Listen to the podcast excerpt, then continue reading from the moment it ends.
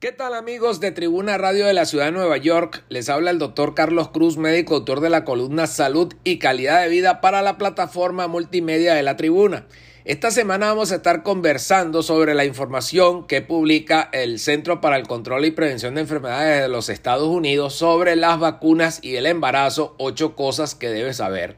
La primera es que las vacunas que se ponen durante el embarazo no solo la protegen a la madre, sino que también le dan a su bebé algo de protección temprana. El segundo punto es que ponerse las vacunas contra la tosferina, la influenza y el COVID-19 cuando está embarazada puede mantenerlos a usted y al bebé seguros. Tercero, la vacuna TDAP ayuda a proteger contra la tosferina que puede ser muy peligrosa para el bebé.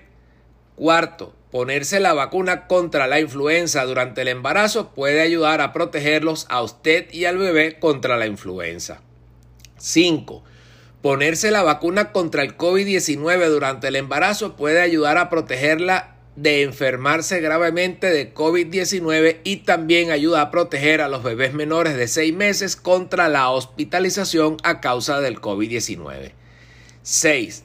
El momento en que se ponen las vacunas es fundamental. Los Centros de Control y Prevención de Enfermedades de Estados Unidos tienen la información perfecta para ustedes en qué momento deben ponerse las vacunas. Por ejemplo, la influenza, que debe ser entre los meses de septiembre y octubre.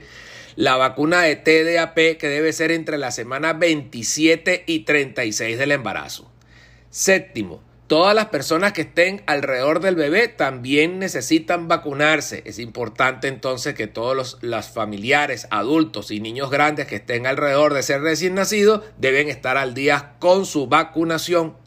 Y octavo, si vuelve a quedar embarazada, necesitará de una vacuna de TDAP por cada embarazo. ¿Por qué? Porque disminuye el complejo inmunológico de protección al niño y por eso cada vez que usted se embarace debe ser aplicada la vacuna de TDAP.